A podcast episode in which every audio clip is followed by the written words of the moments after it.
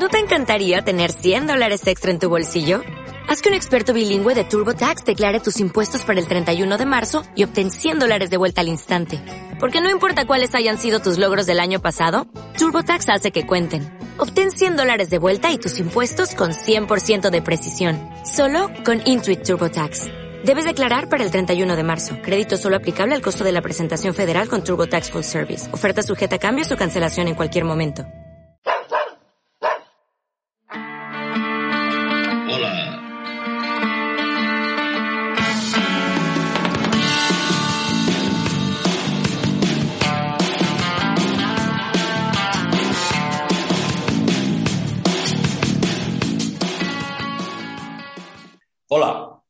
Bienvenidos a un nuevo programa de la radio de Diario de Transporte. Esta semana queremos hablar de un tema muy importante como es la ecología, las emisiones, eh, en fin, un tema como es la contaminación, las nuevas energías, el, petróleo y todo lo que, la mierda que se le está echando a la atmósfera y que cada vez tenemos que tener más conciencia de que tenemos que tener que cuidar el planeta, que es el único que tenemos, y tenemos que mirar hacia, hacia el futuro y hacia las nuevas generaciones. Ahora ya tenemos con nosotros a Adrián Fernández, responsable de movilidad de Greenpeace en España. Hola Adrián, buenas tardes, ¿qué tal? Hola, ¿qué hay? Muy buenas tardes. Bienvenido a la, a la radio de Diario de Transporte. Muy bien, gracias. están nuestros colaboradores, Alfredo Gago. Hola Alfredo, ¿qué tal? Hola, buenas tardes. Y Nico Martín. Hola Nico. Buenas tardes a todos. Bien, Adrián, así a, grosso modo y, de manera de presentación, cuéntanos así un poco por encima, antes de entrar en materia, cuál es el objetivo principal en estos momentos que tiene Greenpeace España. Pues Greenpeace como organización mm, tiene dos objetivos que se espera de una organización ecologista. Ahora mismo, mm, básicamente, frenar la crisis climática y de pérdida de biodiversidad que está afectando ya al planeta. Ya no es una cosa que vaya a venir dentro de unos años, sino que ya se están sufriendo las consecuencias de fenómenos meteorológicos extremos y para esto, pues hay que conseguir reducir las emisiones de gases de efecto invernadero. Es el objetivo principal. Eh, ahora mismo, no ya de Greenpeace, sino el objetivo de que se han propuesto los estados en el Acuerdo de París. Y para esto hace falta un cambio sistémico. Es decir, no basta con medias cintas, no basta con poner vendas o medidas cosméticas. Hace falta cambiar el sistema, hace falta darle la vuelta al sistema para que eh, la protección del medio ambiente sea una prioridad y no sea siempre como esa cosa complementaria que bueno, que queda bien en los documentos y que queda bonito y se plantan unos árboles y ya está. No, esto requiere un, enfoque eh, ya digo, de, de, darle la vuelta al sistema y además no es una contradicción, es decir, eh, cambiar el sistema no va a implicar vivir peor o que seamos más pobres o que tengamos que renunciar a cosas que ya disfrutamos, como muchas veces se, nos quiere hacer ver, sino un sistema más ecologista es también un sistema que depende menos de los combustibles fósiles, que nos hace más autónomos en materia energética, mejora nuestra eficiencia, mejora nuestra salud porque disfrutamos de un ambiente más limpio y mejora la equidad social y la igualdad porque la, gente tiene más oportunidades de, trabajar y de vivir mejor, con lo cual pensamos que hay mucho que ganar y también tenemos mucho que perder. Por eso es importante dedicar todo el esfuerzo a, conseguir que eso sea posible y, en ello estamos, en ello estamos cada día intentándolo, intentando cambiar porque también hay muchas resistencias. Hay grandes empresas, hay grandes corporaciones que han vivido siempre como las, las energéticas, las petroleras, que han vivido siempre de, de intentar eh, sacar el máximo beneficio y, no van a querer dar su brazo a torcer tan rápido, claro. Muy bien, pues lo centraremos en básicamente en lo que a nosotros nos tocamos más, que es el tema del transporte. ¿alguna pregunta? Sí, bueno, a mí me interesa mucho este tema porque a, corto plazo, yo creo que ya a corto plazo, el tema de las, de las energías fósiles para el transporte, bueno, se está avanzando mucho hacia la electrificación o la pila de hidrógeno y demás. En el transporte pesado, parece que es algo que viene rápido, ¿no? Pero sin embargo, las noticias que vemos a diario, lo que sí se está notando es que tenemos una fuerte dependencia del petróleo de cara al futuro todavía, porque si no, no se entiende lo que está pasando actualmente, ¿no? Porque todas estas presiones que, eh, del tema de las materias primas, de la energía, la guerra de, en Ucrania, nos está diciendo que, que se encarece mucho cuando a lo mejor debería estar más barato incluso porque estaríamos estimulando otro tipo de energías para la movilidad, ¿no? Entonces me gustaría que Adrián nos aclarara un poco su punto de vista y lo que desde Greenpeace están trabajando en el nivel de la movilidad.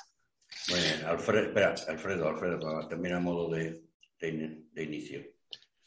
Sí, buenas tardes. Yo quisiera que nos dijera eso, el libro de ruta que, que tiene Greenpeace en el transporte. ¿Qué, ¿Qué, es lo que plantean o qué es lo que ellos piensan que es la mejor solución? Porque yo, yo veo que esto va muy despacio. En el turismo parece que adelanta un poco, pero en camiones, quitando los de gas, poco más hay. El, yo veo que esto de eléctrico para camión va a ser muy complicado. Y lo que yo pienso que puede ser más futuro, que es el hidrógeno, está en paños calistas, está empezando ya. No sé, me parece que, que va a muy largo plazo, pero vamos, que nos diga qué es, qué es lo que ellos tienen pensado más o menos a ver. Muy bien, poco a poco lo iremos desarrollando. Adrián. Bueno, pues esto es mucho que contar. Yo, en concreto, pues si preguntáis por lo que trabaja Greenpeace en movilidad, soy la persona, por eso estoy aquí, porque trabajo como el responsable de, la campaña de movilidad en, en, Greenpeace España y ahora mismo soy de los que lo tiene más crudo. Es decir, ¿por qué la movilidad es tan importante cuando hablamos de, de emisiones? Pues porque en Europa ahora mismo, lamentablemente, eh, mientras todos los sectores unos más, unos menos, van consiguiendo reducir sus emisiones. Las energías, eh, la producción de energía eléctrica es cada vez más limpia, la agricultura también va reduciendo emisiones, las edificaciones son cada vez más eficientes. En el campo del transporte, eh, las emisiones van a más. O sea, ha tenido que venir una pandemia para que las emisiones del transporte tengan que bajar y han bajado mmm, de una manera coyuntural y forzosa por una causa de fuerza mayor, pero no porque la tendencia sea a que se reduzcan las emisiones. Entonces ahí tenemos un, ahí tenemos un problema. Eh, muchas veces, con esto que comentaba Nico de, del tema de cómo están las tecnologías ahora mismo, muchas veces lo que notamos, en, sobre todo por parte de determinados de las personas que toman decisiones, ¿no? Es que muchas veces se confía en que la tecnología nos va a salvar. Entonces es como, no, hay unos prototipos, estamos teniendo un problema con el tema de, la dependencia del petróleo, pero hay unos prototipos de camiones de pila de hidrógeno o camiones con pantógrafo y demás, que esto va a ser el futuro y con esto se va a arreglar. Y esto se aplica, te lo cuentan con barcos, te lo cuentan con aviones, te lo cuentan con, con cosas que, con, con vehículos que sabemos que son dependientes del petróleo a día de hoy. Es decir, sabemos que existe el coche eléctrico, sabemos que existe el tren eléctrico, pero en el transporte pesado, eh, ya sea marítimo o por carretera, esa, esa opción tecnológica no está disponible a nivel comercial a día de hoy. Bueno, poco a poco irán evolucionando. Exactamente, poco a poco. Pero el, el problema son los, el, problema son los plazos y, y, ahora explico por qué quiero decir esto. Eh, eh, la dependencia del petróleo del transporte en Europa está como en el 95%. Es decir, salvo el metro, el tranvía y algunos ferrocarriles, casi todo lo demás requiere combustible fósil a día de hoy para, para funcionar. En el momento en que ha habido una pequeña crisis, como ha sido la escalada de precios por, por la guerra de Ucrania, se ha puesto en jaque el sistema energético europeo. El precio de la luz ha disparado, la gasolina se ha disparado, ha habido que tomar medidas urgentes de, de, subvencionar combustibles y se está subvencionando combustible al que tiene alternativa y al que no. Y aquí es donde yo creo que, se cae en el error. Es, eh, es, verdad que el transporte por carretera es el que más contamina a día de hoy, pero no son los camiones o, las motocicletas eh, o las furgonetas lo que, más contamina. Lo que más contamina es el automóvil particular. Es como más del 60% se, eh, es automóvil particular. Y las subvenciones se están dando a todo Kiski. O sea, se están dando a, a, cualquier tipo de usuario, sea un usuario esencial como pueda ser una empresa de autobuses o como pueda ser una empresa de reparto de mercancías, o sea una persona que decide ir con su coche al centro y por no coger el, el metro o el autobús. Entonces yo creo que aquí hay un error que estamos, que se está cayendo por parte de los políticos, que es pretender que eh, la tecnología va a funcionar igual para, para todos, nos va a salvar a todos cuando el, el avance tecnológico no es igual en el vehículo ligero que en el vehículo pesado. Nosotros siempre, cuando hablamos nuestras, nuestras proyecciones, ¿no? No proyectamos igual en turismos que en motos que en, que en camiones. Esto es así, porque Nico, no hay el mismo mercado ahora mismo. Nico, bueno, Nico por Alfredo, nosotros. Adelante. Bueno, yo por limitarnos al transporte por carretera, ¿no? Pero podemos hablar un poco en la generalidad en la, en la movilidad. Eh, la, la, verdad es que no acabo de entenderla, ¿no? Este tipo de, subvención de los 20 céntimos, cuando estos realmente son relaciones y transacciones comerciales entre empresas privadas y que las tenga que subvencionar el país, ¿no? Entonces, mm, buscando más el, el contento de la sociedad, ¿no? Que no vale para otra cosa más que para eso, más que a, decir la, la, razonabilidad del tema, ¿no? Porque en el tema de las emisiones, pues estar subvencionando con 20 céntimos y encarecerse como se ha vuelto a encarecer no ha servido absolutamente de nada. Tampoco dejamos el coche aparcado a la puerta, ni aunque esté el, el gasoil, por ejemplo, a dos, a dos euros o más, ¿no?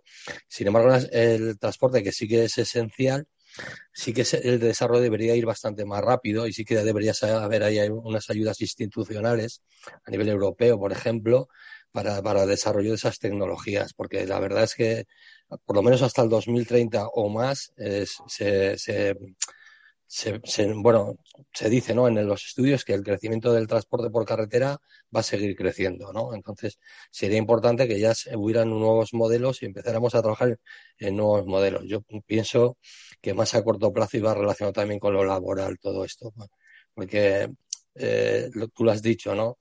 Hay diferentes, hay gente que puede, por, por potencial económico, puede comprar vehículos mucho más eficientes y menos contaminantes y al final eh, la, la, clase media o baja, ¿no? El que tiene menos recursos económicos acabará arrastrando el, el diésel o la gasolina por mucho tiempo, ¿no? Entonces, habría que, que acondicionar un poco las, las leyes a esa igualdad, al tema laboral, a, todo relacionado todo un poco para que no tuviéramos que usar ese transporte que es más contaminante en unas largas distancias que son yo para mí innecesarias en la actualidad, ¿no? Trabajar más en mercados más cercanos y poder meter vehículos eléctricos y menos contaminantes cuanto antes mejor.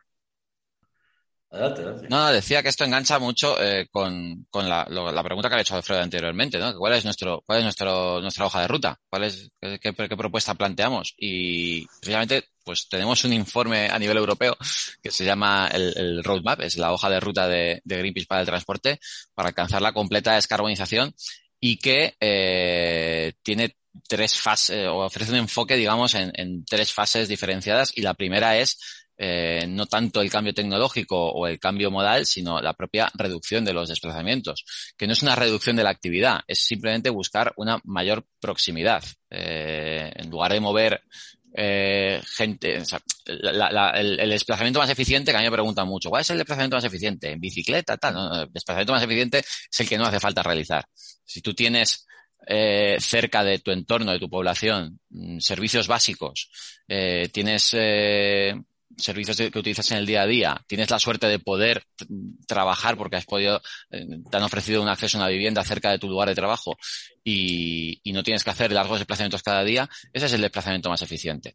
Y si los productos que se suministran son productos de cercanía, que son producidos en el entorno localmente y no hay que traerlos de la otra punta del planeta, eh, y traes tomates de, de, la huerta de tu provincia y no te los tienen que traer de, de la, del otro lado del mundo, también es el desplazamiento más eficiente. O sea, eh, es, normalmente vemos la reducción como algo negativo, ¿no? Como si la reducción eh, no, nos, hiciera más pequeños, pero es todo lo contrario, es buscar el valor de la, de la proximidad.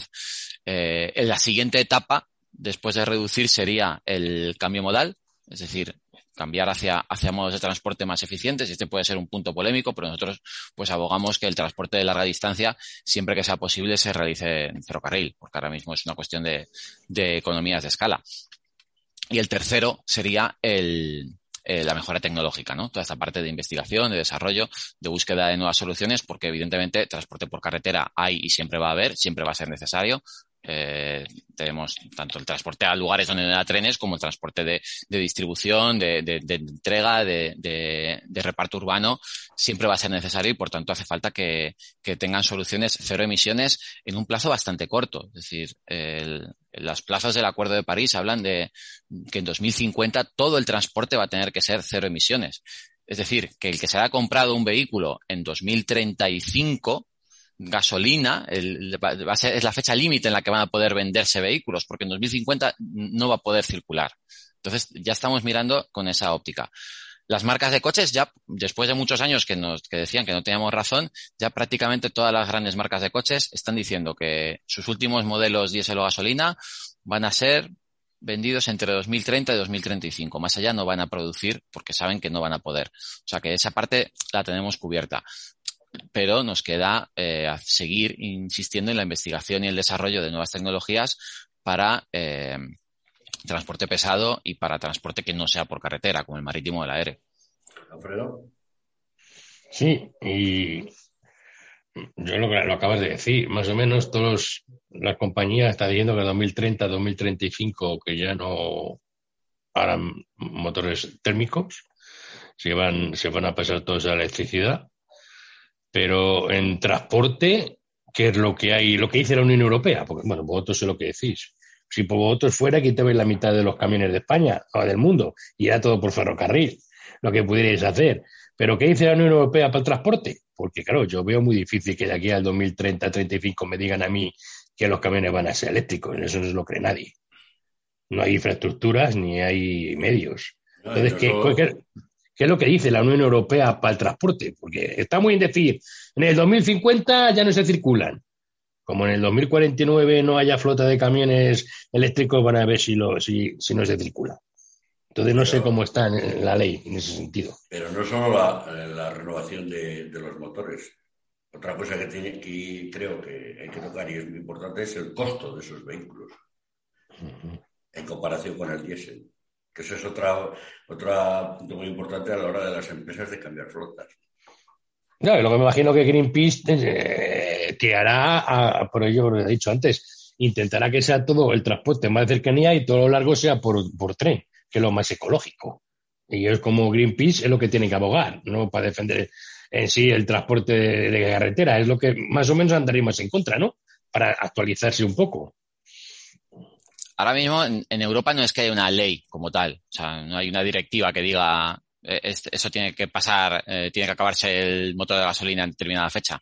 Eh, con el automóvil sí que está habiendo las, las, normas de emisiones cada vez más restrictivas que ya están diciendo que para la Euro 7 de, automóvil va a ser tan restrictiva que las, las, eh, los fabricantes de automóvil van a tener que vender una gran cantidad de vehículos eléctricos para que la media de los vehículos que han conseguido vender cumpla el objetivo de emisiones. O sea que en la práctica, las, la normativa de emisiones de, hablo de vehículo ligero, ¿eh? Eh, de, de, automóvil, sí que va a prácticamente extinguir el motor diésel y gasolina en, en, cuestión de años. En pesado esto no, no, va a suceder. La cuestión es que, no, que sea un transporte de emisiones netas cero, no significa que sea un transporte 100% eléctrico. Hay varias soluciones encima de la mesa. Y el problema que tenemos es que ninguna solución se ha escogido como definitiva. No sabemos si va a ser una o no. Esto me recuerda un poco a la batalla esta de, del Blu-ray, el DVD y demás, con su día con los, con los vídeos, que uno no sabía qué sistema va a coger. Y esto genera mucha incertidumbre, claro, porque si tienes que comprar un vehículo,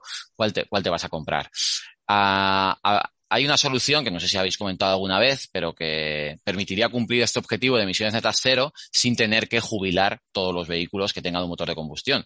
Y es que la el, el, gasoil se puede sintetizar. No siempre tiene que estar, tener un origen fósil. Hay ya gasoil sintético, e-fuel, que lo que se obtiene mediante captura de carbono. Con lo cual, esto permite que las emisiones netas sean cero, porque tú has tenido que capturar previamente CO2. Funciona, imaginemos un árbol, ¿no? Un árbol que lo plantas, captura CO2 del, del entorno y luego lo cremas en tu, en tu estufa. Pues esto, mediante, mediante un proceso de síntesis química, se puede producir.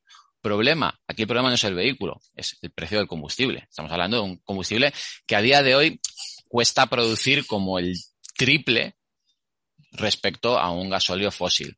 Y aquí es donde viene qué parte se va a hacer de, investigación y desarrollo para conseguir que bien el combustible sintético o bien la pila de hidrógeno consiga reducir a través de economías de escala, que cada vez haya más demanda para que sea más común y al mismo tiempo los combustibles fósiles, que estarán siendo cada vez más escasos y cada vez más penalizados, sean más caros para invertir esa balanza y que nos pasa al revés, nos pasa que el diésel fósil sea el triple de caro que un diésel sintético y neutro de emisiones. Esto nos evita el problema de los vehículos y nos evita el tener que poner pues una cantidad enorme de cargadores y de, y de baterías, que además es que el, el, vehículo eléctrico de batería, donde tiene sentido, es en, es en vehículo ligero, es en automóvil.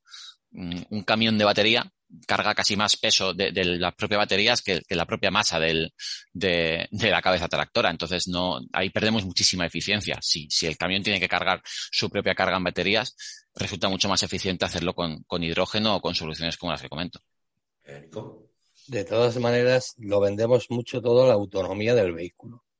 Pretendemos largas distancias o muy largas distancias, ¿no? Entonces, en, el transporte se mira mucho esto, pero si estamos hablando de la última milla y de transportar la gran mayoría de las mercancías de largas distancias en tren, se puede obtener eh, una eficiencia bastante alta en el mundo del transporte. Y lo que comentas de los combustibles sintéticos está muy bien, pero el, todo también se basa en el coste y en el coste se basaba también eh, invertir en vehículos a, gas natural vehicular, el GNL, ¿no?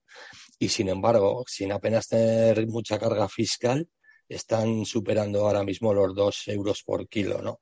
Entonces, realmente mm, es un poco, es un desconcierto lo que hay, porque aquellas empresas que hayan, que hayan invertido con gas vehicular, ahora mismo tiene un sobrecoste que, casi las hace insostenible la actividad, ¿no? Entonces, mm, es que estamos viviendo en, esta época de la incertidumbre y quieres ayudar, ¿no? Quieres ayudar a ser más limpio, a ser más eficiente, pero no te acompaña la, economía, ¿sabes? La, la, rentabilidad de las empresas o de la inversión no te acompaña con esos precios de los combustibles. Alfredo. Alfredo. Sí, sí.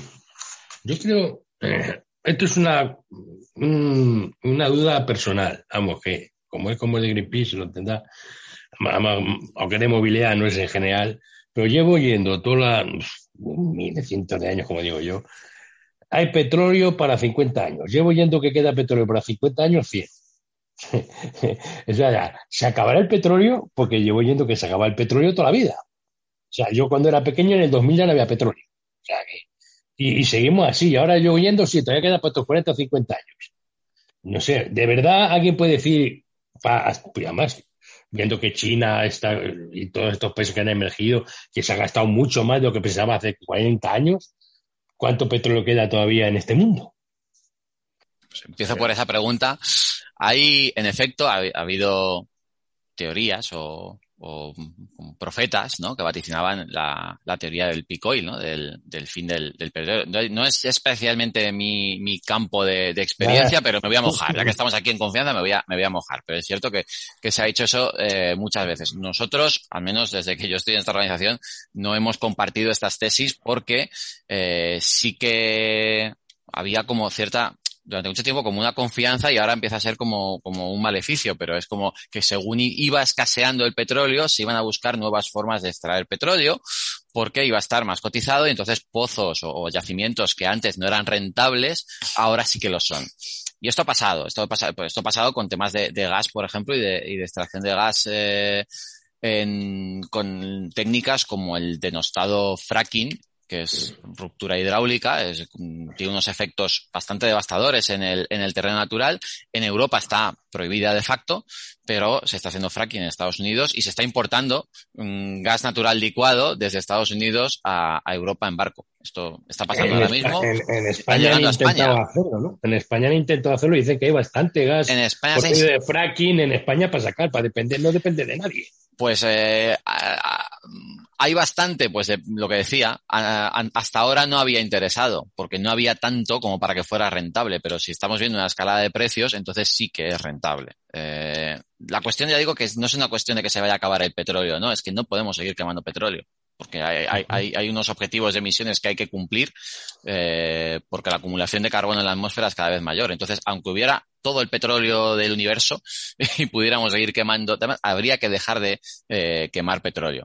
Eh, pero vamos, que esto es un debate constante en el interior del ecologismo entre los que son más colapsistas y los que son más reformistas, ¿no? Hay gente que vaticina que va a haber un pico de petróleo, que ya está sucediendo un pico de petróleo y que se manifiesta en por qué el diésel está escalando de precio mucho más que la gasolina, por una cuestión de, del petróleo que se saca, cuánto va a diésel cuánto va a gasolina respecto a la demanda que hay, ¿vale? Y hay otra tesis que es, digamos, más reformista que dice, bueno, es que petróleo va a haber, pero mmm, no es el problema la disponibilidad.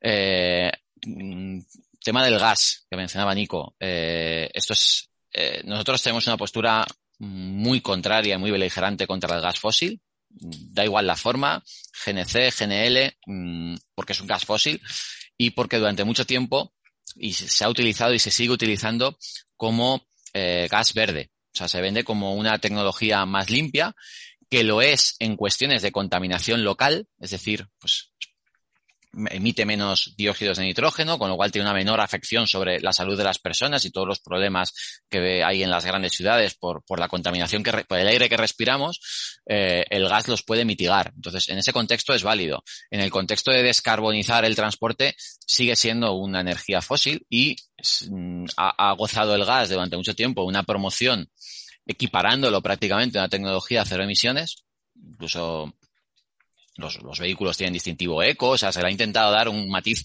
verde. Se, llama gas natural, cuando o sea, no, hay, un gas artificial, me explico, no, no, es, no tiene nada de natural, no, es más natural que, que un barril de diésel, pero se le ha intentado dar ese, ese matiz verde y, incluso se ha incentivado fiscalmente a que muchas empresas hicieran inversiones en, en, vehículos de GNC o GNL y ahora tienen que afrontar unos costes enormes porque mm, no ha contribuido desde luego a la, a la soberanía energética, sino que se ha hecho más dependientes de una tecnología que, que tampoco es una tecnología de futuro. Incluso hay estudios que han, creado, han generado su suficiente polémica o bastante polémica que demostraban que, el gas contaminaba mucho más que los motores de última generación Euro 6 eh, o el futuro Euro 7, que también hay fabricantes que están trabajando en él. Correcto, o sea, el, diésel ha sido, ha, estado también muy denostado porque el diésel Euro 3 o Euro 2 era bastante más sucio que la, que la gasolina y por supuesto más que el gas, pero los vehículos que tengan Euro 6 ahora mismo, eh, incluso en transporte pesado, por todo el tema de filtros, microfiltros, AdBlue y demás, acaban teniendo unas emisiones en partículas, incluso, eh, que resultan inferiores a las de un vehículo GNL o GNC. Con lo cual esto mm, da que pensar, ¿no? Hasta qué punto lo que antes era el demonio ahora mm, resulta que no es tan malo y lo que antes era verde resulta que no es tan verde. Y esto no añade más que lo que hablábamos antes, de más incertidumbre a la hora de, saber qué tecnologías se van a, se van a imponer cuando uno ahora mismo va a comprar un vehículo, no va a saber a qué atenerse entre los precios de un combustible, los precios de otro y, los cambios que hay en la normativa. Desde luego hace falta, hace falta esa hoja de ruta que hablábamos, ¿no? Hace falta dar instrucciones y normativas claras que digan esto va a ir por aquí y, y, y la, y la financiación y, las ayudas van a ir por esta línea, de forma que uno pues pueda apostar de forma segura cuando quiera hacer una inversión. Nico. Bueno, yo como, modelo de transición, el GNL, podía valer, ¿no? Podía valer. Ya, ya sabíamos que los motores Euro 6, eh, con el tema de la regeneración y la quema y requema de gases, pues que eran bastante más eficientes y además mucho más rentables que el GNL, ¿no? Pero nos han estado vendiendo e-, esa moto, ¿no? Eh, además somos verdes, ¿no? Que da una imagen, la huella verde, que da una imagen a las empresas y, bueno, lo que, lo que no es, mm, lo que yo no veo es que se siga, por ejemplo, por ese camino cuando la inversión es mucho mayor, comprando un vehículo de este tipo, que sabemos que es transitoria, de que el, gas ahora mismo está por las nubes, se están moviendo los camiones, yo no sé quién, quién asume esos costes, pero sí que cada día se han visto muchos más camiones de esos y además algunos han aplazado las inversiones y otros pues continúan con ellas pensando que van a tener más ayudas institucionales, que es donde yo veo el problema, porque yo puedo entender que hay ayudas institucionales a la, al ¿no? a la investigación, al desarrollo y demás, que están subvencionando la, la propia actividad del transporte, ¿no? que al final que nos traigan el, el paquetito a casa a un domingo a las nueve de la noche, pues a mí me parece que es un abuso del servicio e, innecesario, ¿no? Por ejemplo, y es abusar de, de, estar trabajando continuamente y, generando este tipo de, de, problemas, ¿no? Y como no paramos las 24 horas del día, eh, porque la distribución no para las 24 horas del día, pues habría que buscar otro tipo de fórmulas de, de, trabajar y, y, demás, y no estar las 24 horas moviendo vehículos, quemando gases Entonces yo lo que sí que veo que la, legislación debe ser más clara, debería ser más clara y debe ser restrictiva en algunos casos y poner límites al abuso del uso de, de, la actividad de transporte, ¿no? Que, hay una actividad increíble todos los días y cada vez más. Para ir un poco cerrando esta primera parte, Alfredo. Yo es, que, yo es que me pongo a hablar de esto y me caliento, porque yo pienso que desde, desde el primer momento han empezado la casa por el tejado. O sea, se han puesto de golpe y porazo a hacer modelos eléctricos, de golpe y porazo. Han empezado a meter miedo las administraciones y saca el coche eléctrico por todos lados, pero no hay bases de carga, no hay nada. O sea, ahora mismo estamos en, y luego te pones, no pienso que que ser una transición más, más tranquila. No queremos pasar de, de todo a nada. Y es imposible. Es que ahora mismo, ahora mismo están de emoción, están poniendo verde al gasoil. Vamos a ver, un coche de hoy día nuevo, diésel, contamina muy poco, muy poco, con todos los sistemas que tiene, todo lo de Blue, todo, tiene, contamina muy poquito. Lo que contamina hoy día más son todos los coches antiguos de 5, 6, 7 años para atrás, 10 años, que son los que están contaminando. Un coche nuevo hoy día no contamina casi pero no, es la unidad, Alfredo, no es la unidad, no es la unidad, es, el, volumen. Exactamente, pero, ponerte a meter dinero en tonterías de que si subvenciono a un coche que resulta que un híbrido que tiene un motor eléctrico de 40 kilómetros para que el niño con un Mercedes, un Mercedaco se meta en la ciudad eléctrico y luego en carretera le apriete y contamine lo que no está en los escritos, coño, subvenciona a la gente a comprarse un coche nuevo, un coche moderno que no contamina casi y quita a los viejos. Pero no, es mejor subvencionar al del Mercedacos que se meta en la ciudad y luego en carretera con 500 caballos la prete. O sea, y queremos hacer todo de un día para otro. Muchos coches eléctricos y no encuentras una base de carga en ningún lado. Y, vamos, a trabajar en una empresa que hay 400 trabajadores y vamos 400 coches, Alfredo. Entonces hay que buscar fórmulas en las que no tengamos que, depender del propio vehículo y estar ahí todo el tiempo, dale que te pego, en retenciones, caravanas y todo lo que genera esto. Ese tema, tema es algo de que vamos a hablar y quiero que hablemos en la segunda parte, que es, sí, sí, hasta ahora muy bien, todo lo ecológico, pero estamos en una crisis. Y luego las baterías contaminan. En una crisis económica muy importante que va a retrasar todos estos planes de 2030, 2040 de las, de las emisiones, porque sí, la crisis económica es muy importante a la hora de, de, cambiar, de cambiar de vehículo. Entonces, vamos a hacer una pequeña pausa y luego seguimos.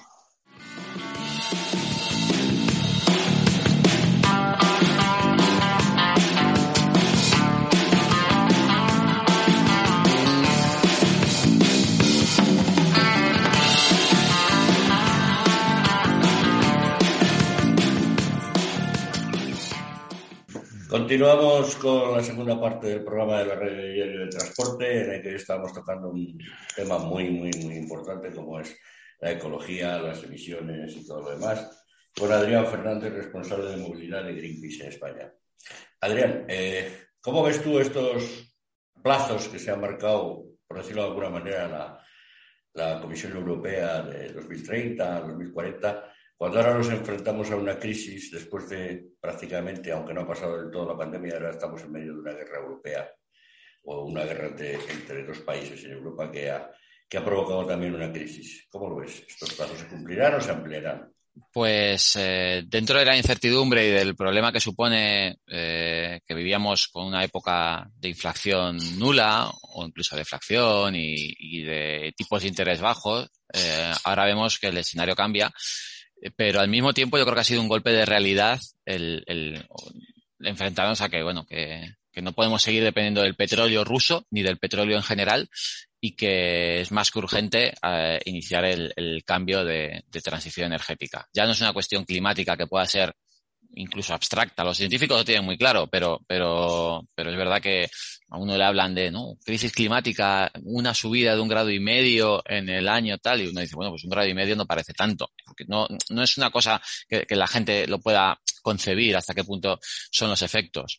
Pero cuando es, no, es que gasolina rusa a dos euros el litro, eso digamos que escuece más, ¿no? Eso se nota, se nota más y, y el poder transicionar eh, a otro modelo, a otro modelo de transporte. Y ojo, no quiero estancarme en la parte tecnológica, eh, que estamos hablando mucho de transición eléctrica y demás, pero no la parte tecnológica. O sea, el que tenga un coche eléctrico no tendrá que pagar los dos euros el litro, pero el que pueda evitar coger el coche tampoco tendrá que pagarlo. Y decía Nico antes de, de, las oficinas que van todo, 400 empleados y 400 coches, ¿no? Estas oficinas que tienen más sitio de parking que de oficina. Cuando ahora mismo en las oficinas hay muchas que están tendiendo a, a que la gente teletrabaje y no se tenga que mover o, o a, ¿por qué no?, a, a, recuperar las rutas de empresa. Es la empresa la que tendría que ponerte los medios para que vayas a, a trabajar para ellos. No, no tú con tu coche, con tu sueldo que tengas que ponerte tú la gasolina para ir a hacer la labor de trabajo. Entonces, volvemos a lo mismo. Es la, la reducción de la necesidad de desplazarse para evitar que ese coste de la transición recaiga en nuestro, en, en, los bolsillos y en el eslabón más débil que al final es el consumidor final. Yo creo que esa es la clave. Sí, pero en el caso del transporte estamos hablando también de vehículos de más, de más consumo y de más contaminación. Nico. Nico. Sí, bueno, yo creo que va encaminado y creo que muchos programas lo, hemos dicho ya y yo lo recalco siempre que todo debe de ir a la reducción del de, de tema de las largas distancias. Es que movemos muchas mercancías, muchos millones de toneladas por carretera en largas distancias sin, sin, sin buscar la eficiencia pura y, pura y dura y montamos a dos conductores en un camión porque es barato y entonces pues vengan kilómetros y kilómetros y kilómetros y no parar, no parar la máquina. O sea, no nos hemos sentado seriamente eh, a, rentabilizar ese, por ejemplo, el tren, ¿no? Que, hoy por hoy mu mueve muy pocas mercancías en larga distancia. Yo creo que la tendencia del transporte pesado va a ir a distancias más cortas, de proximidad y, no sé, pues 400, 500 o 700 kilómetros como mucho. Es que ahora cuando se hablan de, abrir rutas hasta Pekín en camión, pues es que me, parece que estamos eh, volviendo al, atrás, ¿no? no estamos evolucionando. Entonces, no, no lo acabo de entender. Yo creo que va más por el camino de la proximidad, de trabajar en más corto, reducir las jornadas, no sé, es que va todo ligado, ¿no? Ecología, eh, igual, igualdad, eh, condiciones laborales, tiene que ir todo unido, porque no podemos tirar solo por ser ecológicos, pero eh, estar montados a lo mejor en un camión de pila de hidrógeno, como sabemos, y cada 700 kilómetros lo rellenamos y leña, leña, leña, leña, entonces no paramos. Habrá que buscar la eficiencia pura y dura. Y todo esto conlleva pues políticas de igualdad, políticas de locales, políticas laborales que, que, que lleguen a conciliar de alguna manera todo en uno para que, para que esto haya un equilibrio, porque es que si no, no tiene ningún sentido. Habrá países que consigan muy pronto la electrificación o regiones, ¿no? Pero habrá otros que estarán contaminando a saco. O nos ponemos todos a trabajar o país por país tampoco avanzamos mucho, la verdad. Eh, yo creo que, y hay un tema que, no, te pregunté y no, he quedado un poco individuo. ¿Se aplazarán estos plazos? ¿2040 se quedará corto? ¿Habrá que ir a 2050, Adrián? Mi, mi, opinión es que no, pero porque estamos viendo todo lo que pasa en muy, un plazo muy corto. Hemos vivido como una crisis pandémica, una crisis de una guerra, una crisis energética, una crisis de precios, y esto en cuestión de dos años y medio. Es decir, de aquí a 2030, lamentablemente van a pasar tantas cosas que, que esa transición, si, si va a ganar, es urgencia. Y, a ver qué sucede, pero desde luego la, la, crisis del COVID lo que ha traído es como un montón de inversiones, ha traído como un montón de inversiones de, de fondos de recuperación en forma de, de, de PERTES, de Next Generation, un, esfuerzo público sin precedentes para, para impulsar ese cambio. O sea, no, al fin y lo que impera es que las, las, grandes, o sea, los grandes países, Estados Unidos, los que marcan un poco el ritmo del resto, China, además, sigan esa política. Yo, por, lo, por las noticias que me llegan, la, la Oficina Federal de Emisiones, o como se llama el DOE de, de, Estados Unidos, sí está haciendo avances, o por lo menos se le ven ayudas y subvenciones hacia, hacia, nuevos, hacia nuevas, nuevos combustibles, la energía, el gas, el, el hidrógeno. Y creo que es un poco uh, lo de todos, ¿no? Que no sea, que es un poco una política de todos. Se avanza si, y si es, es, es, bueno para todos, además. Pero si esas políticas no llegan a todos, no llegan a todos, a las rentas salariales, que no pueden acceder a, a energías más eficientes, pues al final estamos en lo mismo, que hay cuatro que sí pueden decir que tienen, porque tienen capacidad económica, pero es que hay una gran mayoría que no la va a tener. Y hoy por hoy, con el tema de la guerra de Ucrania, que no sabemos si se va a extender, que todo el mundo está en que, en que el conflicto se va a alargar y además se va a extender, me parece que nos vamos a olvidar de las políticas ecológicas porque ya nos va a dar lo mismo que el planeta se vaya al traste. La cuestión es que en periodo de crisis, eh, de, un silencio de la población, que ya está harta más, o más que harta y resulta que no estamos pensando en comprarnos en un coche eléctrico. Ya, pero no, lo estamos pensando. pero, pero, Nico, ya no es la población. Se te ha ido la voz, Alfredo. Ya, ¿no me oís? Ahora, sí. Ahora, ¿de qué sirve que en Europa se pongan las pilas y no contaminemos nada? A que llegue China y siga quemando lo que quema. Estados Unidos igual, toda América Latina lo mismo. ¿De qué sirve? y, nosotros, y nosotros compramos y nosotros compramos emisiones a terceros países eh, para poder seguir quemando. Es que hay unas políticas que realmente no son coherentes. Sí, pero las flotas que se están desechando de Europa, Euro 4, Euro 3, Euro 5 y algunos Euro 6, ¿dónde terminan? En África. Mal, porque está todo ligado a la economía. O terminan en Sudamérica como, como permitidas, ¿no? Está ligado a la economía y ahora mismo hay una, clase, muy pudiente que se pueden comprar vehículos eléctricos eh, puros que se compran una casa y le meten placas solares y tú aquí sigues quemando, quemando carbón para calentar la casa. Se está, se está volviendo una Europa ecológica y, las emisiones que nos emiten en Europa las estamos trasladando a Sudamérica o África o a terceros países. Claro, Europa, muy, Europa muy limpia, pero el resto del mundo peor. Es que no sirve de nada. Porque el aire no, al aire no se le pueden poner fronteras y límites. ¿Y, qué dice, ¿Y qué dice esa empresa? ¿Y qué dice esa empresa que está invirtiendo en nuevos vehículos más eficientes y menos contaminantes? Eh, y sin embargo el de al lado sigue con Euro 3 o menos eh, ofertando tarifas más baratas y trabajando más que el que es más eficiente, si no hay ningún tipo de control. Nada más que hay pero, ahí, ahí, sí puede ayudar más, poniendo peajes más baratos o, impuestos, ahí lo, no, no, no, hacer algo es que no hay, que poner nada más barato ni, ayudar en, el tema impositivo a nadie. Lo que hay que ir es perseguir al que no cumple, al que no mejora, al que no pone sus situaciones. No, bueno, bueno, pero vamos a ver, si mi jefe tiene un camión si mi jefe tiene un camión Euro 3 y le funciona y no quiere cambiarlo, ¿por qué le tienes que obligar? Pues, mira, en Alemania ya lo han limitado, el Euro 3 no va, en Austria pasa lo mismo. Pues eh, pero políticas que sean en, Europa en la mayoría de los países. Porque es que un tío que yo ahora mismo aquí venga con Euro 3, por ejemplo, que no, que no tenga que invertir en, nuevas tecnologías o en camiones mucho más eficientes, pues ahora mismo, si encima tiene aliados al precio que los tiene, pues va donde, el cargador y ofrece mucho Igual no, pero Nico, no puedes obligar a alguien. Otra cosa es que digas, te voy a, pues, te voy a pues hacer esto más barato. No, no, bueno, que sí. Pero yo entiendo que digas, pues el que tenga un euro 6 le va a salir el peaje a mitad de precio. Le va a ser... Y entonces a lo mejor el tío dice, coño, me es rentable cambiar el camión porque me lo ahorro, ¿vale? Pero obligar a un tío, eso va a quedar con los coches. No, no, a partir de 2030 no hay gas, no hay gasolina. Y si no tienes para comprarte un coche eléctrico, te jodes. No, que mi coche va a gasolina y, no tengo para comprarme otro, ¿qué pasa? No salgo de casa, no puedo entrar en Madrid, pues no puedo entrar en otro lado. Coño, es que queremos todo. Cómo va ligado, ¿Ves cómo va ligado? No, no, pero es que va ligado, va ligado a la dictadura, la dictadura total. Aquí o tienes dinero o no te mueves. No, hombre, no. A ver, que veo la, cara, veo la cara del invitado que está. Voy, a, voy a dar una vuelta un poco al discurso porque es cierto que el, es, la realidad, ¿eh? No es interesante y, y, además os sorprendería que incluso en las altas cumbres del clima, cuando uno va a la COP y demás, el debate es muy similar, ¿no? Es países en vías de desarrollo diciendo, oye, yo quiero tener el mismo desarrollo que tú te has aprovechado durante tanto tiempo en eh, quemando lo que has quemado.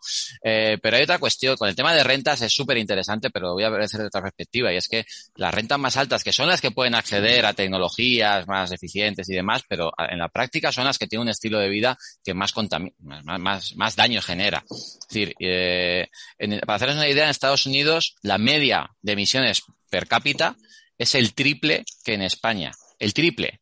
Y no es que en España tengamos un mal nivel de vida, ¿eh?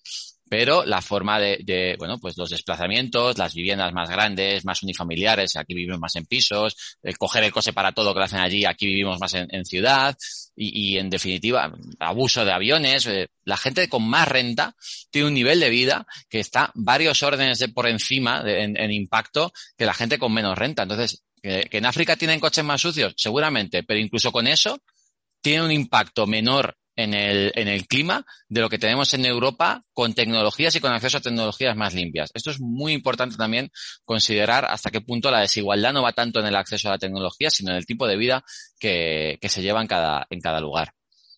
Eh, Hombre, yo, yo, entiendo una cosa, que si se y cuanto más, y añado, cuanto más ricos, ya, cuando te, cuando te das a sesgos de renta, cuanto más ricos, más impacto todavía. Bien, vale, pero lo, lo del tema de, la de subvencionar, para, para adquirir ese tipo de vehículos ese tipo o ese modelo, al final acaba siendo que hagamos todos ese tipo de subvención a la que muchos no podemos llegar. Estoy de acuerdo. Estamos, ayudando a que otros lo compren. ¿Vale? Entonces habrá que, habrá que ser mucho más evidente también a la hora de legislar, porque lo de la igualdad es importante, que todos podamos acceder a esas tecnologías.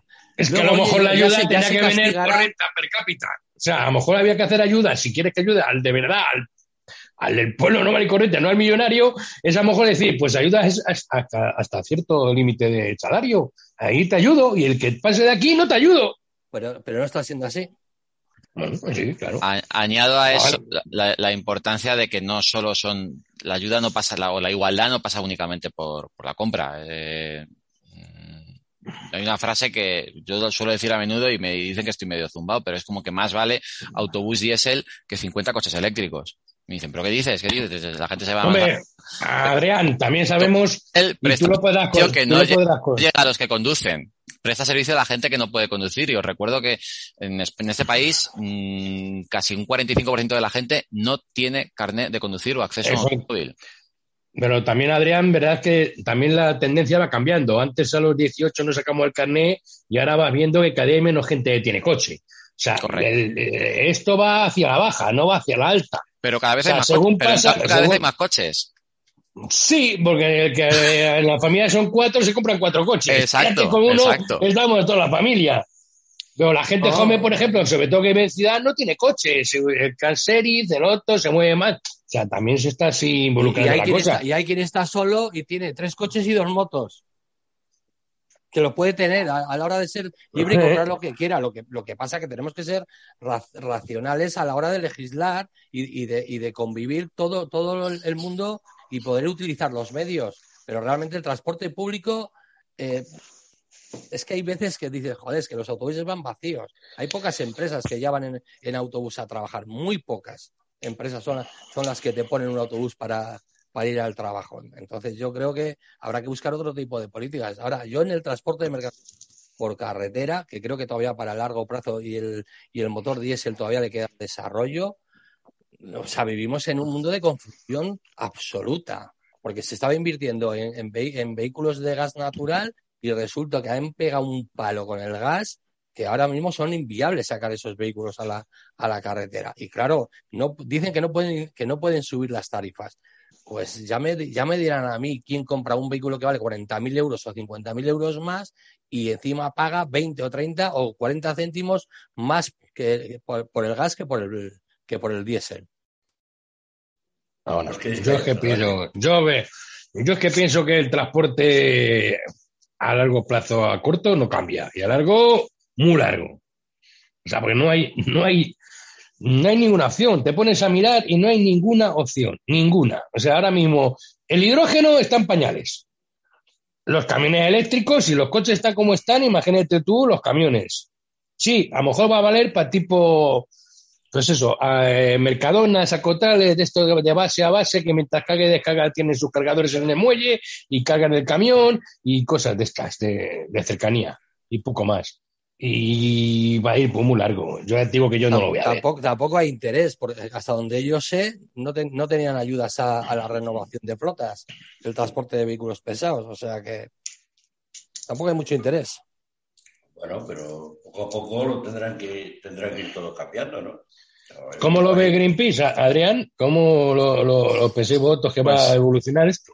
Uh, nosotros somos optimistas, es decir, por naturaleza, porque si no, nos vamos al carajo. Pero sí que somos optimistas porque estamos viendo bueno, eh, una progresiva reducción, incluso dentro del propio motor de combustión, y sobre todo porque cosas que antes decíamos que nos tachaban de ilusos, como lo que comentaba antes del, fin de motor de combustión en, los vehículos ligeros, eh, se están se están dando de bruces con la realidad y se están llevando a cabo. Entonces, esto de pedir una cosa, que te digan que no tienes razón y que al cabo de dos, tres años te acaben dando la razón, pues digamos que, te llena de, optimismo. Pero sí que os quiero lanzar una pregunta con el tema, sobre todo las condiciones laborales, que me parece muy interesante, porque nosotros en, informes europeos hemos planteado la posibilidad, sobre todo viendo la perspectiva en otros países, eh, que de, medidas hablamos de esto de, pasar camiones al ferrocarril y la primera reacción es, oye, ¿qué pasa con, qué pasa con la gente que trabaja en el camión? porque un, tren te lleva 50 camiones y, hay 50 conductores que se han quedado fuera. Y una de las propuestas que nos habían llegado a hacer era que intensificar los controles en las empresas y con el tema de los tiempos y los turnos de conducción eh, podría suponer que hicieran falta más trabajadores para evitar los abusos que hablábamos antes o, incluso la explotación que hay en algunos casos. Pero vosotros conocéis más esta parte que nosotros. Entonces, ¿qué quería preguntaros? ¿Qué posibilidades hay de, perseguir a empresas que ahora mismo estén, estén abusando de, las condiciones laborales y que consigan mover, mm, pues eso, muy barato, pero, pero con cargo al trabajador? Pues mira, si por ejemplo se eliminara de la normativa la conducción en equipo, haría falta poner más vehículos en el mercado, lo cual quiere decir incrementar las flotas, que también sería un error, ¿no? Sino habría que trabajar en, otro tipo de modelos más, más eficientes. Y pérdida de, de, masa laboral la va a haber en el sector, porque no es nada atractivo y, se tendrá que combinar de otras maneras. Lo que pasa que yo creo que estudios ya ha habido para, para meter mercancías en el tren, por ejemplo, del producto fresco que va del sur de España y del Levante hacia mercados como Perpiñán, la autopista esta ferroviaria del Mediterráneo, yo creo que va un poco por ahí, ¿no? De sacar un poco camiones de la carretera en esa vía que va por, por la Junquera. Pero yo no sé hasta qué punto las empresas se van a implicar y los gobiernos se van a implicar, porque sí que está claro que va a haber menos masa laboral a nivel de conductores, porque realmente mm, ahora mismo nadie se quiere montar en un camión y hay muchos que se están bajando de por sí. O sea que van a tener que buscar otro tipo de modelos en el que sea más de cercanía, de última milla, de que se cojan las mercancías, aunque sean vehículos pesados o megatrailer o euromodulares, lo que sea, porque modelos están intentando, ¿no? Por ejemplo, aquí con los euromodulares llevas dos camiones con un solo conductor. Pero ya veremos hasta qué punto son más eficientes y son políticas reales que ayuden a mejorar la calidad del trabajo la calidad del servicio y además ser eficientes con el medio ambiente. Ya lo veremos a ver. Pero bueno, tendrá que ir adaptándose todo poco a poco, ¿no? Digo yo, no sé. Nos, vamos a quedar estancados solo en, unas posiciones o unos países. yo, yo tengo claro, yo tengo claro que de aquí a 2030 va a haber mucho cambio y a 2040 muchísimo más. Muchísimo más. Lo que sí que veo que, eh, como lo que yo comentaba antes de políticas de igualdad y sociolaborales, es que ahora mismo no estamos en una progresión de calidad del trabajo, sino en una regresión, en una regresión, porque por mucho que se fomente el trabajo en casa o nuevos modelos como los youtubers y los influencers y todo eso, ese trabajo va a haber que seguirlo haciendo.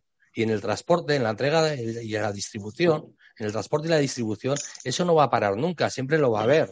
O sea, no va a haber teletransportación de la materia nunca. No lo va a haber nunca. Entonces, sí que lo va a haber. Entonces, va a ser uno de los trabajos que ahora mismo son de difícil ocupación y en el futuro lo van a ser más. Y, es, el, boom de los últimos años. La paquetería, la distribución Amazon y todo esto se ha multiplicado por 500 de, de, cinco años para acá. Alfredo, las grandes ciudades están llenas de furgonetas de repartidores. Si además movemos el vehículo por las ciudades, es que es imposible transitar por las ciudades. En la que yo vivo, prácticamente quieren que te compres un coche, no, dos, ¿vale? Porque tenemos industria automovilística aquí. Que quieren que compremos, pero que no quieren que los usemos. Y nos están poniendo un sistema de autobús eléctrico, un tranvía, más, más autobuses urbanos, pero al fin y al cabo tampoco hay una eficiencia muy alta porque no lo tienes a disponibilidad cuando tú quieras. Y esto, que los pasos por las, por las estaciones, por las paradas, cada vez son más cortos, pero no los usamos porque es que hoy pagas dos euros por un trayecto. tampoco es barato, ¿eh? Que no tiene por qué ser. Entonces, si no lo usamos porque no es barato, porque casi nos sale más rentable coger nuestro coche y acercarnos al centro, que muchas veces luego tenemos que pagar el aparcamiento. Si no es barato, esto el indicativo es, es no ganamos dinero para hacer todo lo que ellos dicen que tenemos que hacer. Pero, pero todo se tiene que ir adaptando porque tanto a nivel de, lo que es eh, relación laboral o relaciones laborales, lo que es moverse en colectivo, lo, que hablaba, y las furgonetas, las furgonetas también contaminan, ¿eh? y, pocas ya, bueno, poco a poco se van introduciendo que si flotas de furgonetas eléctricas, que si furgonetas algunas ya de, hidrógeno, furgonetas de...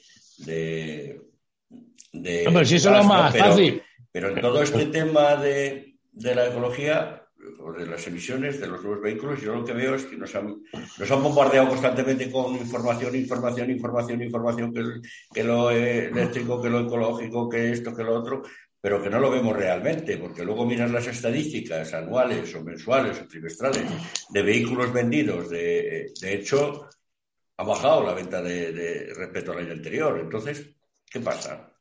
Y lo que está claro que el eléctrico el eléctrico en furgonetillas de reparto puede ser perfectamente viable. Eso, eso, eso es viable. O sea, ahora Amazon aquí a Montan Valladolid trae 40.000 furgonetas por aquí y de eléctricas cuatro. O sea, pero si quisiera, podía meter todas. Podía meter todas, meterte la gasolina de la gasolina que tienes por aquí todas nuevas, nuevecitas que ha visto en Valladolid y tiene ahora mismo ciento y pico o doscientos vehículos dando vueltas pero Amazon, Amazon y las grandes flotas no tienen furgonetas propias, son todos autónomos. O sea, que se nos vende. Mm, no, no, pero las furgonetas, son suyas. Ya, ya, pero se nos vende, se nos vende la, la ecología y las empresas que han pero un poco la foto para quedar bien. Luego está la otra cosa, la realidad. ¿Eh, Adrián? Luego está la realidad, la, el día a día. Es que estas empresas son responsables, aunque, aunque se usaran autónomos o subcontratas, son responsables porque son las que son generadoras de movimiento. O sea, y esto es, es, el mensaje contradictorio que se está mandando constantemente. Lo mismo con la compra de coches. O sea, se manda, eh, eh, por un lado, el, esto pasa en España, pero es que pasa en todos los países, ¿eh? Tienes al mismo gobierno diciéndote, usa transporte más sostenible, coge más el autobús, eh, reduce viajes en coche, demás, y al mismo tiempo, cómprate un coche, cómprate un coche. En España, el primer eh, paquete de ayudas, el, primer PERTE que se aprobó fue eh, en junio de 2020 cuando todavía no había acabado el estado de alarma, que estábamos con aquella cosa que recordaréis de las franjas de salir a una hora o a otra y no moverte a más de un kilómetro, no podíamos casi salir de casa y ya se lanzó un paquete de ayudas porque lo primero que querían que hiciéramos nada más salir de la pandemia era comprarnos un coche. Y el, el, paquete de ayudas no llegó a agotarse porque la gente evidentemente tenía otras prioridades después de una pandemia como, no sé, salir, vivir, disfrutar de su familia, antes que comprarse un coche. Sí, pero que son ayudas que luego tienes que, declarar en la declaración de la renta, ¿eh? Esa es otra, ¿eh? Sí, sí. La gente piensa que me, me dan 1.200, 1.500 euros por comprarme un coche eléctrico, me dan 1.000, pero luego... Pero, voy al mensaje contradictorio, es comprarnos un coche, ¿para qué? ¿Para qué? Si la gente ya, la, la juventud, estamos viendo que la, gente joven no tiene esa ansia de comprarse un coche nada más cumplir los 18 no puedes intentar promover un modelo de movilidad que, es contrario a un modelo de no solo que no tenga ansias, es que a lo mejor económicamente no puede. pero, hay, que, hay, que, intentar huir de la necesidad de un coche por persona. Este, es, este, es, el verdadero cambio de paradigma, es dejar de necesitar un coche por persona. pero ahí es donde tienen que Hoy te puedes mover perfectamente en el transporte público, ¿eh? Y, y, lo, y lo mismo pasa con el reparto. O sea, ¿de verdad necesitamos que una empresa nos ofrezca reparto inmediato en una hora? Tan, urgente, en, nuestra, en la puerta de nuestra casa, tan, tan importantes somos como para necesitar y no poder bajar a la tienda. Ya, pero es que el cliente lo exige. Esa es otra en el transporte.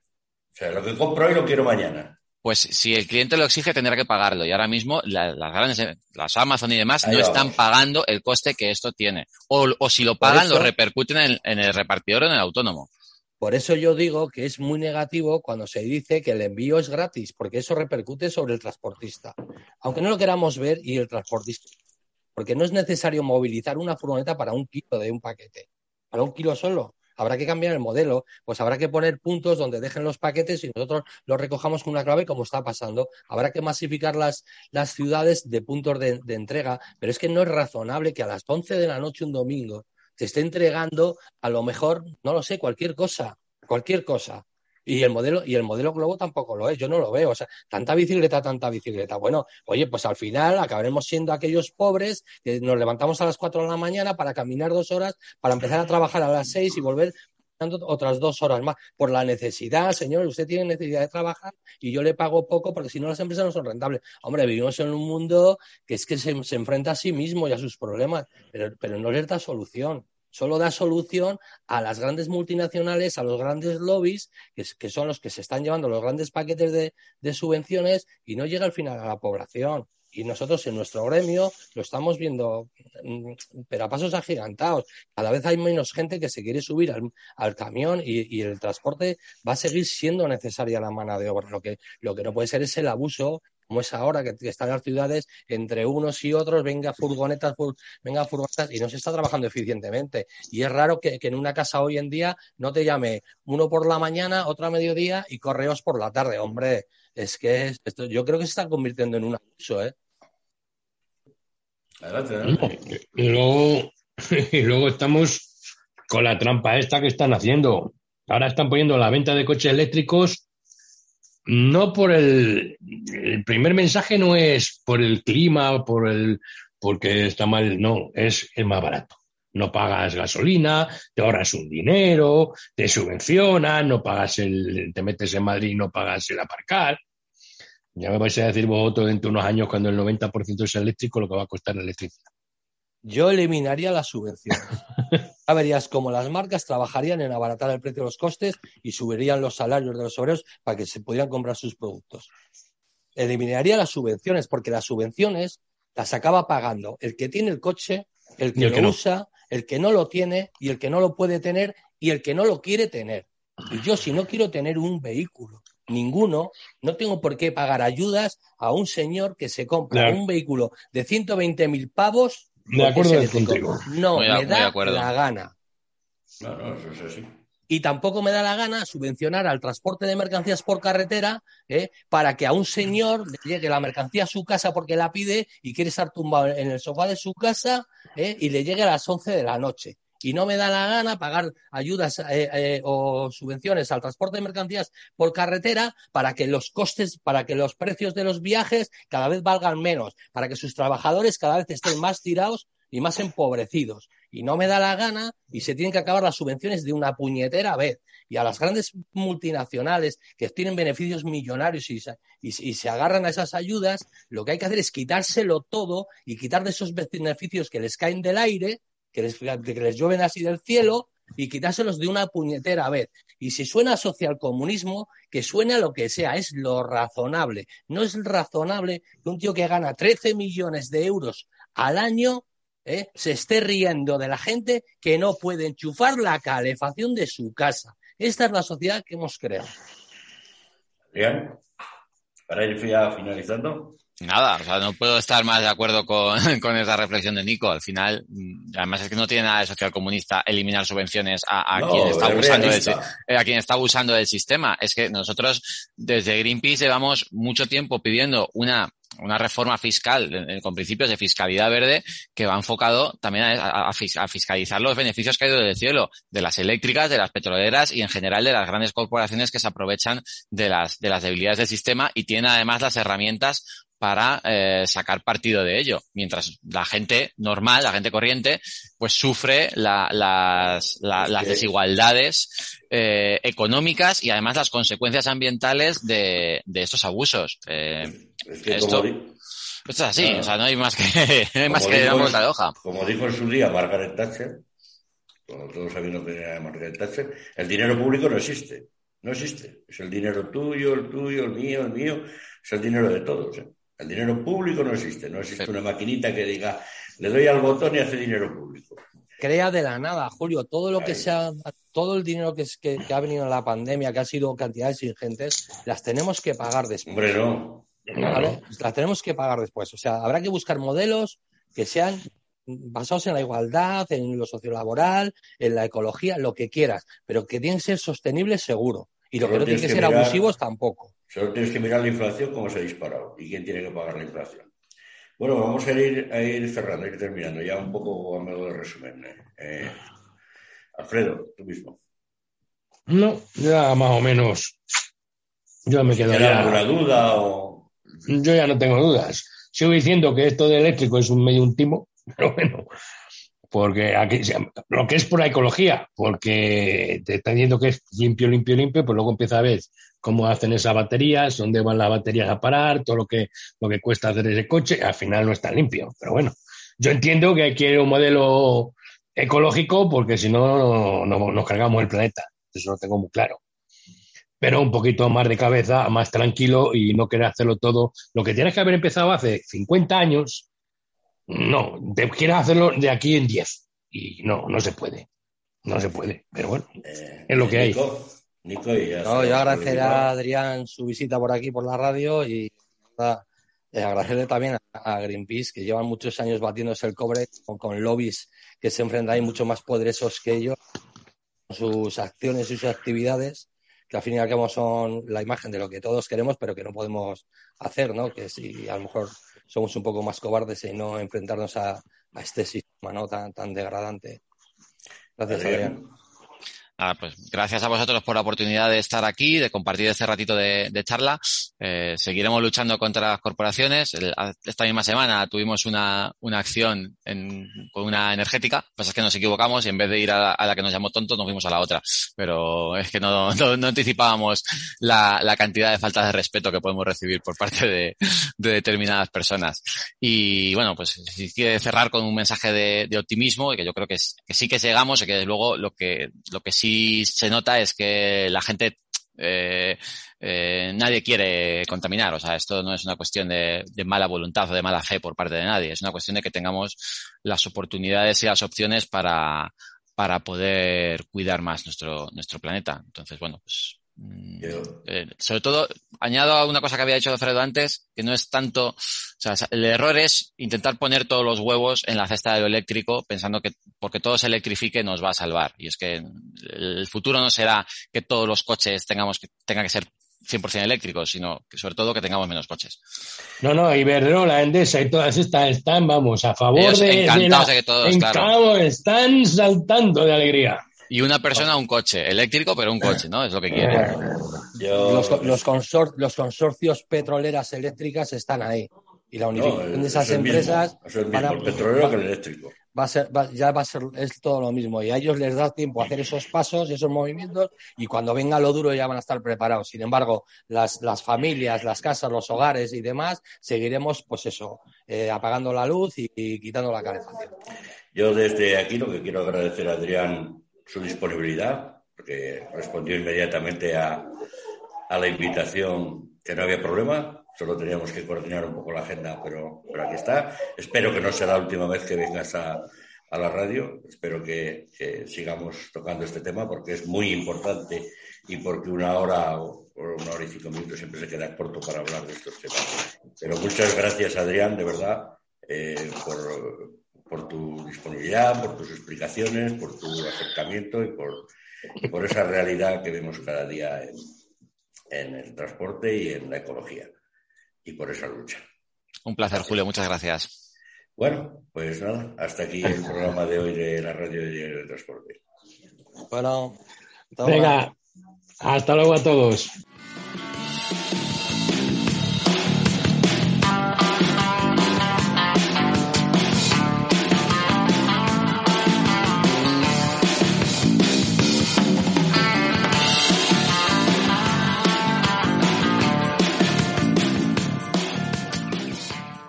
En Sherwin Williams somos tu compa, tu pana, tu socio, pero sobre todo somos tu aliado, con más de 6.000 representantes para atenderte en tu idioma y beneficios para contratistas que encontrarás en aliadopro.com. En Sherwin Williams somos el aliado del PRO.